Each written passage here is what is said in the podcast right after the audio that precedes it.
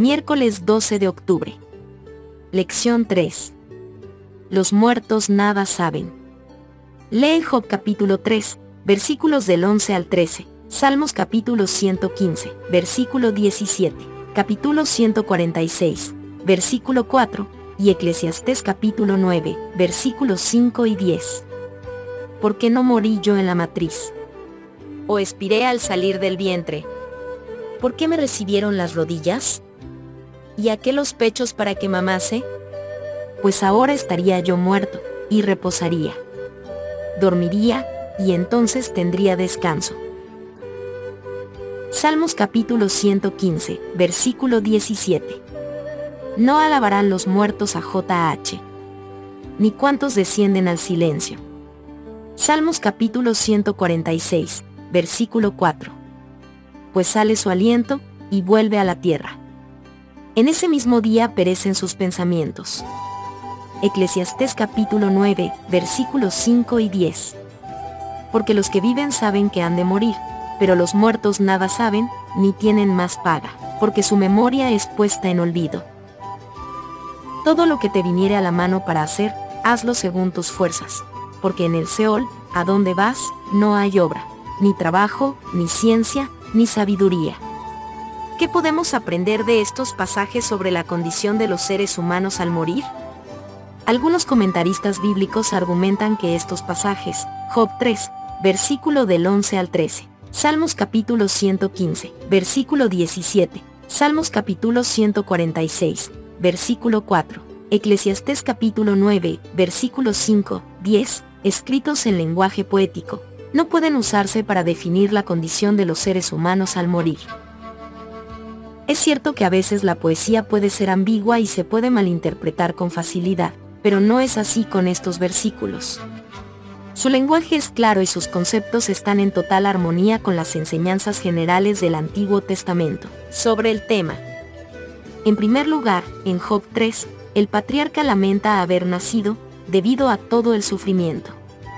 En los momentos más terribles, ¿quién no ha deseado no haber nacido nunca? Él reconoce que, si hubiera muerto al nacer, estaría dormido y en reposo, Job capítulo 3, versículos 11, 13. Salmo 115 define el lugar donde están los muertos como un lugar de silencio, porque no alabarán los muertos a JH, Salmos capítulo 115, versículo 17. Esto difícilmente sugiera que los muertos, los muertos fieles y agradecidos, estén en el cielo adorando a Dios. Según Salmos 146, las actividades mentales de la persona cesan con la muerte pues sale su aliento, y vuelve a la tierra. En ese mismo día perecen sus pensamientos. Salmos capítulo 146, versículo 4. Esta es una descripción bíblica perfecta de lo que sucede al morir. Y Eclesiastés 9 agrega que los muertos nada saben y que en la tumba no hay obra, ni trabajo, ni ciencia, ni sabiduría. Eclesiastés capítulo 9, versículos 5, 10. Estas declaraciones confirman la enseñanza bíblica de que los muertos están inconscientes.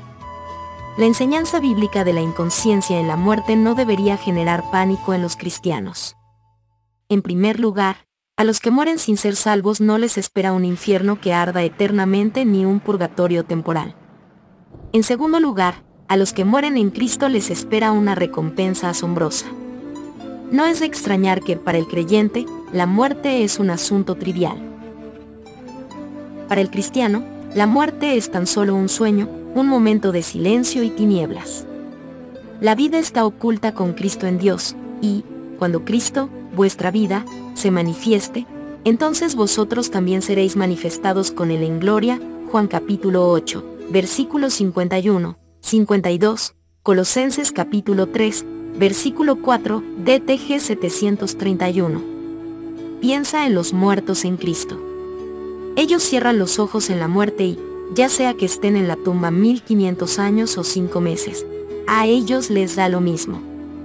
De repente, es el regreso de Cristo.